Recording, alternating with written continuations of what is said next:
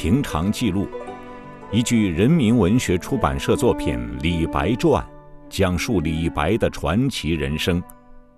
原著安琪，播讲米亚牛。敬请收听。匡山大明寺，寺外山峦重叠。远处如淡墨轻染，近处如浓墨重皴。寺内殿宇耸峙，回廊曲折。青苔爬上了阶檐，藤萝低伏着栏杆。寺前的古树上常有猿猴攀援啼叫。朝山的香客总不会忘记随身带一把玉米撒给他们。寺后的水池里盛满了岩间渗下的清泉。丹顶白羽的野鹤常到这里来饮水，并啄食和尚们洗钵盂时留下的饭粒。每当曙光初照，晨钟始鸣，便有一个青年人手提一柄长剑来到大殿前的院中练习，直到和尚们做完早课。方才停止。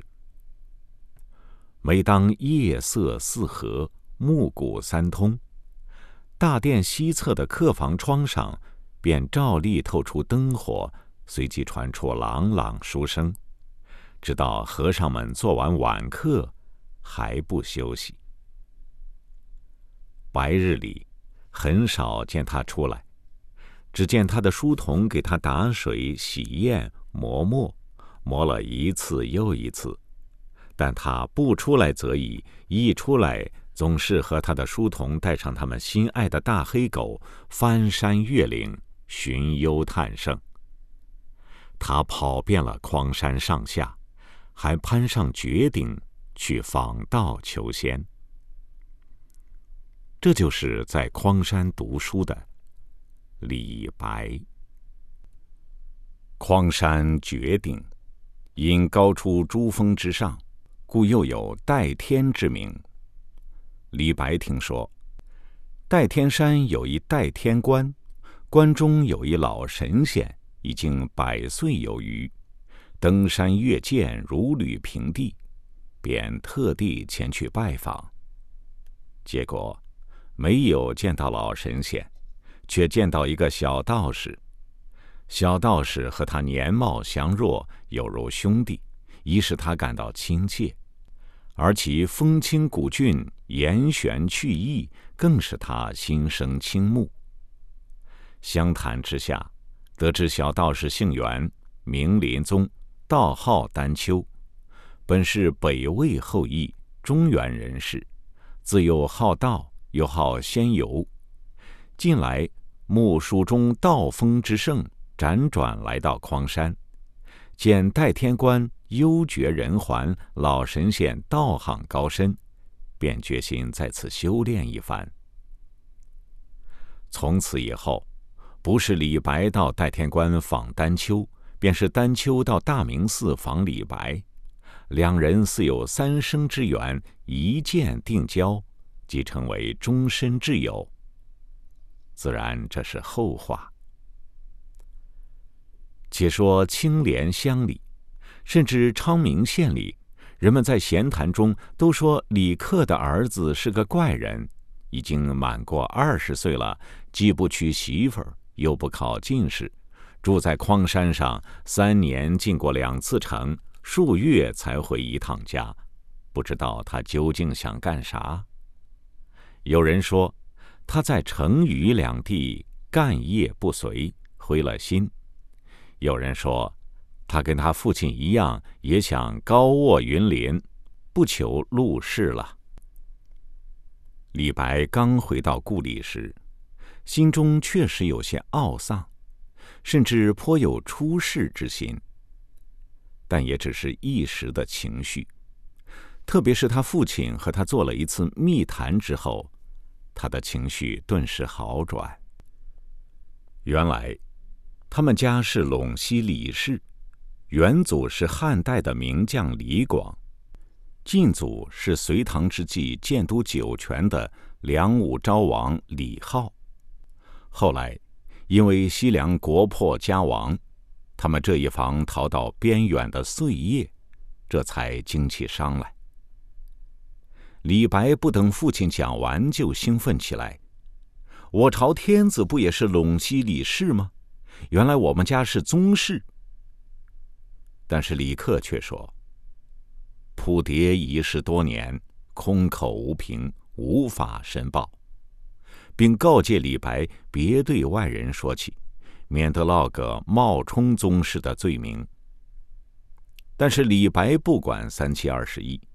只顾想着自己是天之地胄公子王孙，并非工商贱民，那自暴自弃之心便烟消云散，自勉自立之情便油然而生，甚至觉得在成渝两地遇到的倒霉事都是天将降大任于斯人也的好兆头，于是他便遵从苏挺广之以学的教诲。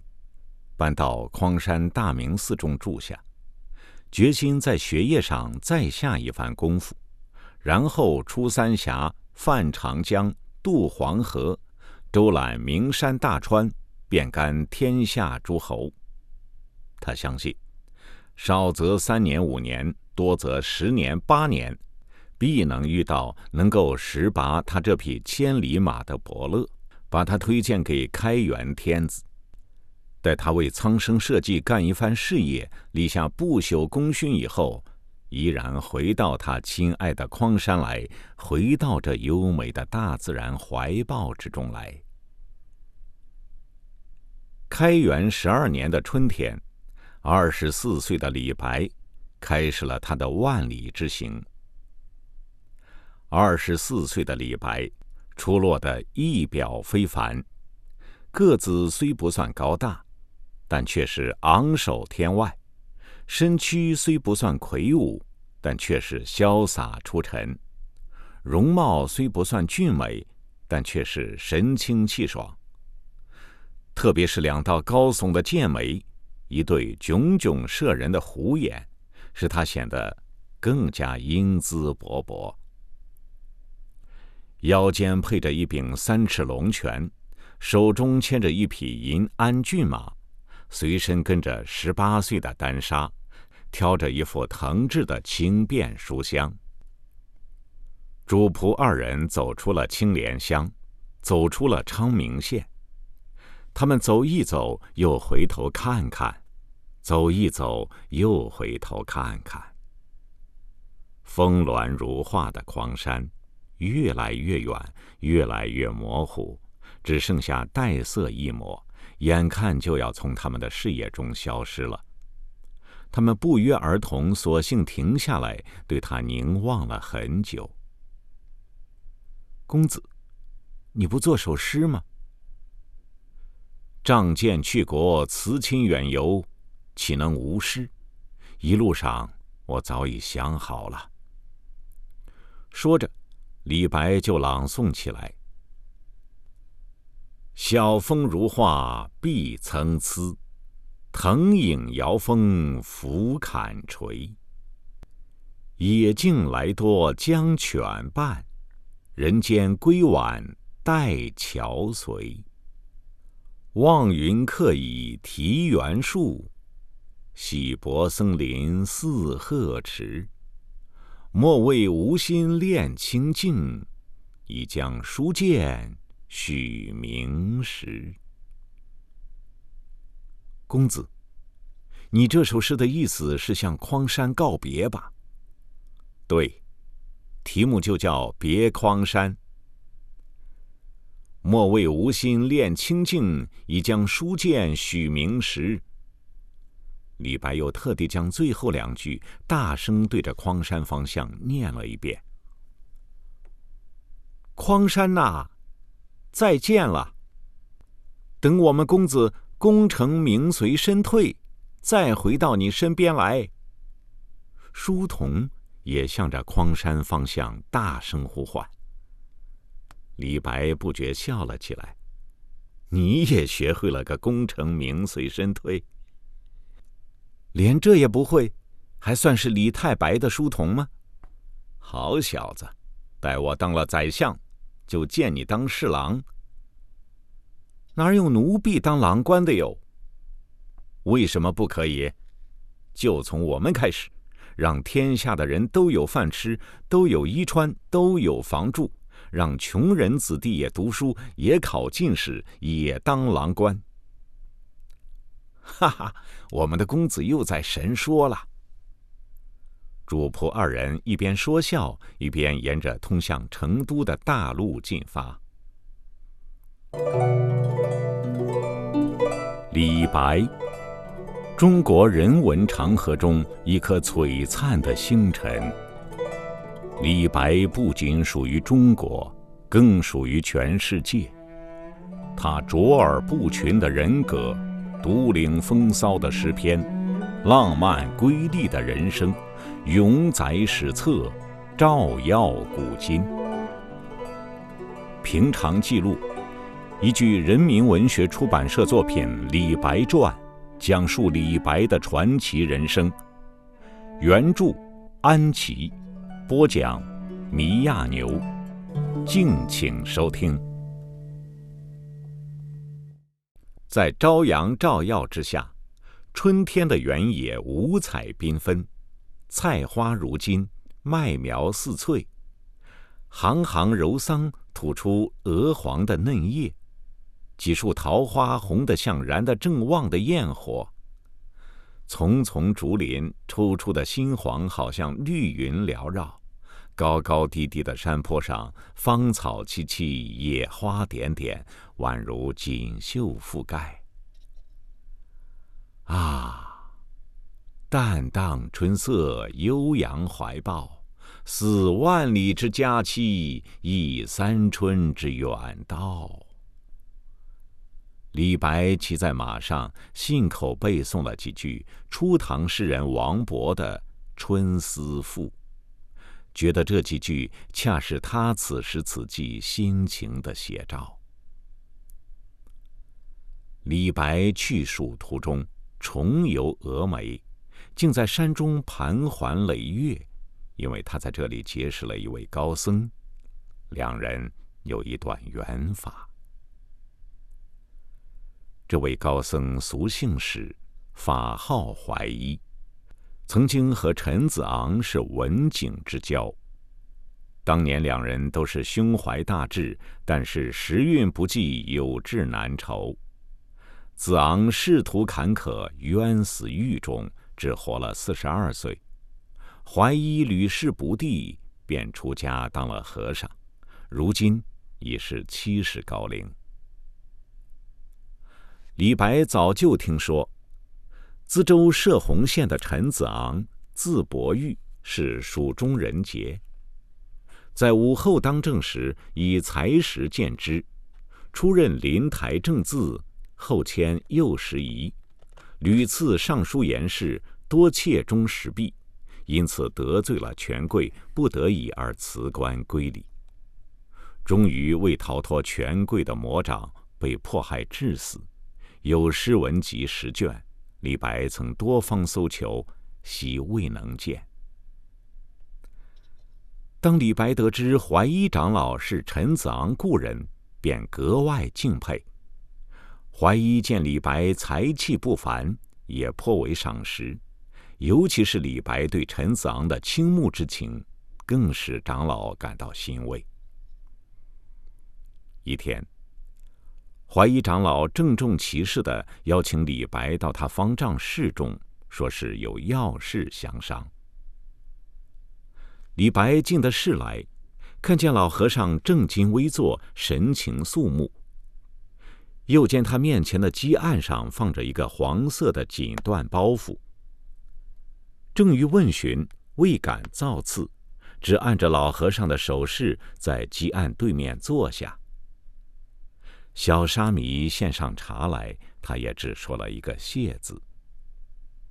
用茶已毕，怀一长老随即命撤去茶具，这才慢慢说道。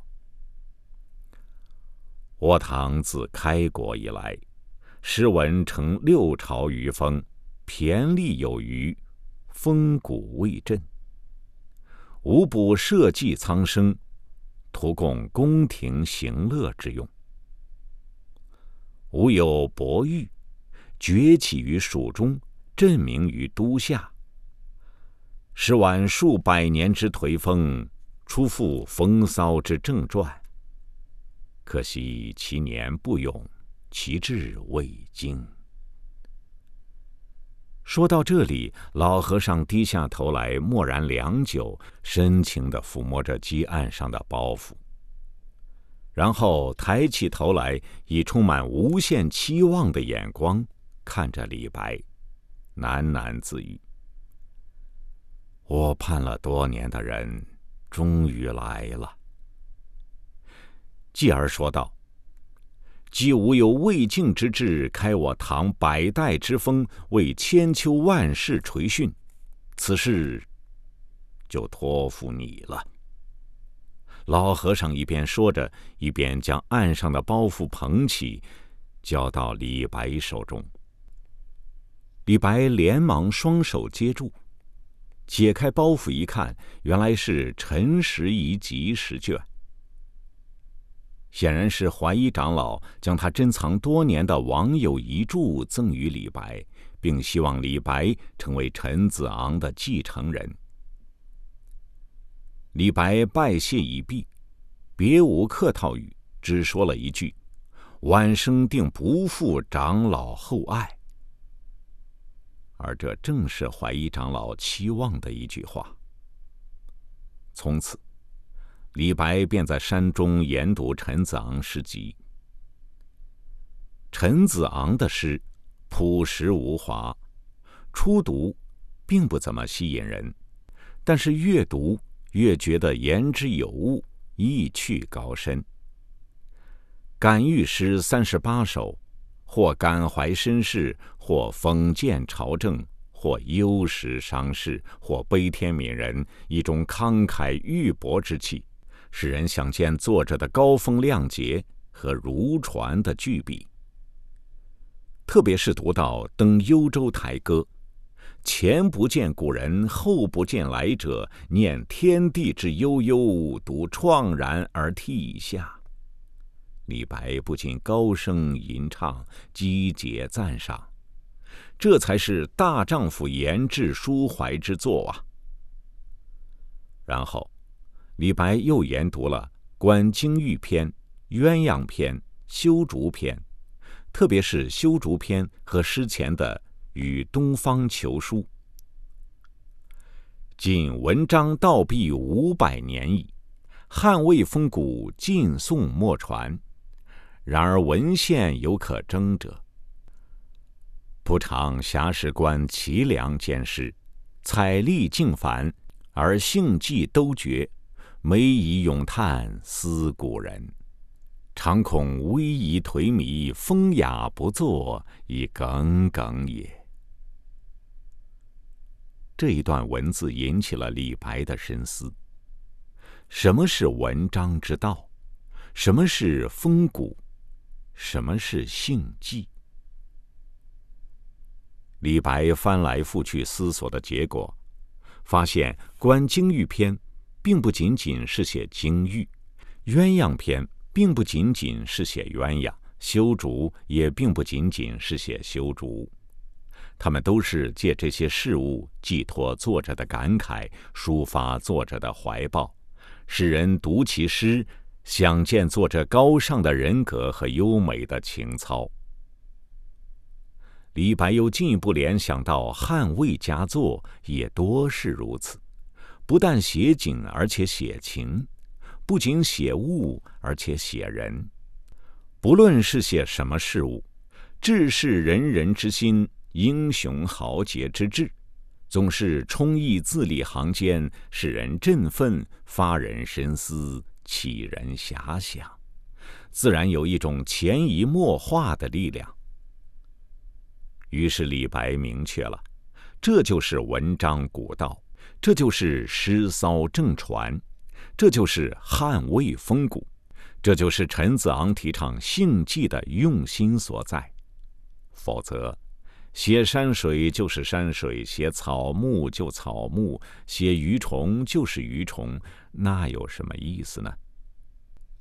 李白回想起在故里时写的一些沈宋体的小作，不觉汗颜，自言自语：“雕虫小技，壮服不为。”然后一跃而起，提起笔，在一张纸上写了几个大字：“将赴古道，舍我其谁。”并把它送给了怀一长老。直到秋天。李白才离开峨眉山，怀一长老一直把他送到山下，青衣江边。李白从青衣江坐船到嘉州，途中夜里看见半轮秋月倒映在江中。这倒映在青衣江中的半轮秋月，给他以无限亲切的感觉。好像他知道李白到加州以后便要东下长江，从此远去了，因此一路伴随着他。李白也觉得，他好像是故乡的化身，峨眉山的化身，怀一长老的化身，陈子昂的化身。他默默自语：“峨眉山的月亮啊。”你将永远照耀在我心头。我要把你的清光带到天涯海角，我要把你的清光洒遍人间。李白靠在船舷上，久久看着水中的月影，并悄悄和他说话。李白在加州东南的清溪驿买舟东下。在出发的这天夜里，他多想再看一看峨眉山月映入平羌的景色，可惜天阴欲雨，终未能见。虽然处处有江水，时时有明月，但终不如峨眉山月那样令人难忘。于是李白写下了《峨眉山月歌》。峨眉山月半轮秋，影入平羌江水流。夜发清溪向三峡，思君不见下渝州。